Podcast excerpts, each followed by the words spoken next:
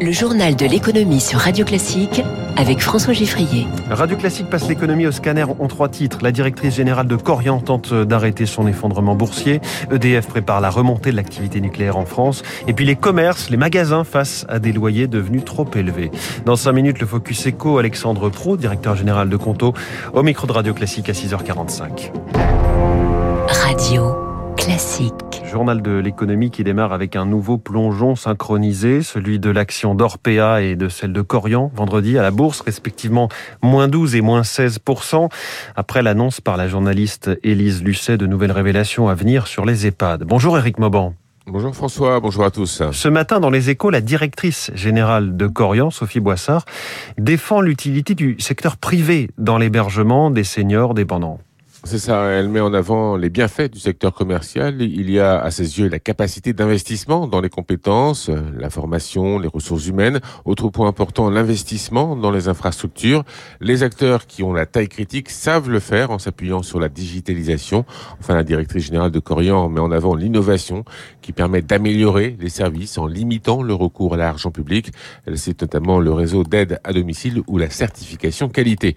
Notez cependant que selon le Parisien, l'avocate Sarah À l'origine d'une première action collective visant Orpea, va en lancer une nouvelle, mais cette fois contre Corian. Elle compte s'appuyer pour cela sur plusieurs dizaines de témoignages de familles dénonçant des faits de maltraitance. Éric Mauban en direct pour Radio Classique. Le conseil d'administration d'EDF va se réunir aujourd'hui pour donner son feu vert au rachat des activités nucléaires de General Electric. Selon les échos, EDF va débourser 276 millions d'euros pour reprendre les turbines, les Arabelles fabriquées en France sur le site de Belfort et qui équipent les centrales nucléaires de tout le pays. Cette activité euh, avait été cédée par Alstom à l'américain. Elle va donc revenir aujourd'hui dans le giron d'EDF. Écoutez ce qu'en pense Benjamin Frémaux, expert énergie et climat à l'Institut Montaigne on demande à l'opérateur euh, électricien de racheter d'une certaine manière son fournisseur. Certes, c'est vrai, mais quand vous avez euh, très peu de fournisseurs de ce type de composants, que ce sont des composants très critiques pour votre parc installé et surtout pour le développement de votre parc futur. Entre Caribe et Silla, il faut choisir et le choix il a été fait. Quoi. Et ce sera très utile pour le développement futur du parc, qui a été relancé par le président de la République en fin d'année dernière. Et par ailleurs, ça permet politiquement d'envoyer un signal fort sur la reprise en main de l'industrie française sur un sujet stratégique. on sait qu'Emmanuel Macron devrait se rendre jeudi à Belfort pour préciser sa stratégie en matière de nucléaire, si l'agenda international le permet. On sait qu'il s'implique en ce moment sur la question de l'Ukraine et de la Russie. Pour, le, pour les Français dont le logement n'est pas encore accordé à la fibre optique, le gouvernement double le montant des subventions pour l'équipement en Internet fixe sans fil, c'est-à-dire des solutions de réseau Internet euh, arrivant au domicile, soit par la 4G ou la 5G, soit par satellite. La prise en charge par l'État passe de 150 à 300 euros en avril et jusqu'à 600 euros sous conditions de ressources. On en a parlé toute la semaine dernière, les taux d'intérêt se tendent sur fond de tensions euh, inflationnistes et géopolitiques. Les autorités monétaires, les banques centrales préparent les esprits à un durcissement de leurs conditions de crédit. Il faut donc s'attendre dès cette année à un renchérissement du coût des crédits immobiliers. Cela devrait rester limité tout de même hein, du fait de la concurrence que se livrent les établissements bancaires qui, qui cherchent à conquérir des nouveaux clients.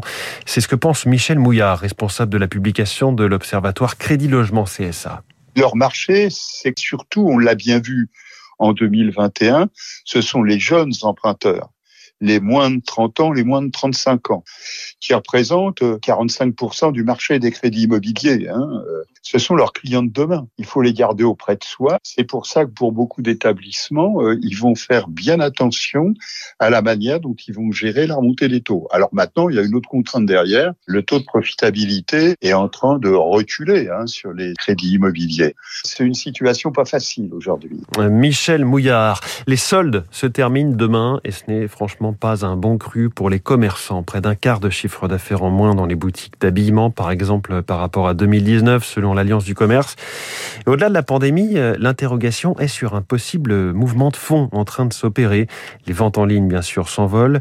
Les boutiques des centres-villes et les centres commerciaux s'interrogent, d'autant que les professionnels dénoncent des loyers excessifs. Émilie Vallès. La fréquentation et les achats en boutique chutent, mais nous payons toujours aussi cher nos loyers, se désole André Torgman, président de l'enseigne du bruit dans la cuisine, 31 magasins en France.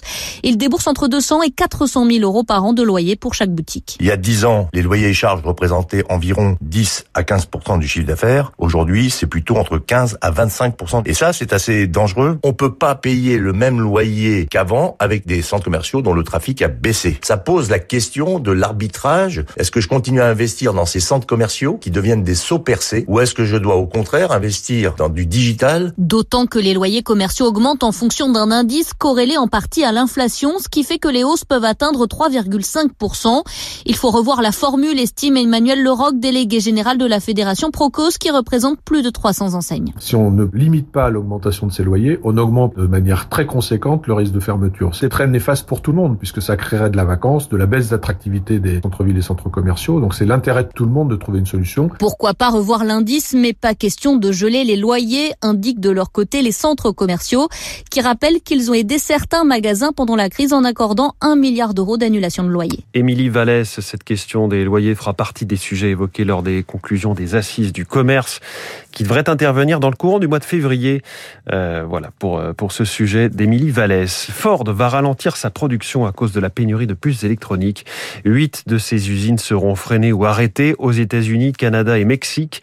Les perspectives d'approvisionnement restent en effet tendues sur 2022, même si Ford a, a dégagé en 2021 un bénéfice net de 18 milliards de dollars. Un pays de plus dans les nouvelles routes de la soie, c'est l'Argentine qui rejoint donc ce méga partenariat et les investissements liés entre la Chine et près de 150 pays aujourd'hui. Un projet d'influence et d'économie à 1000 milliards de dollars au total. Un mot des marchés financiers. À Tokyo, le Nikkei est en ce moment en recul de 0,81%.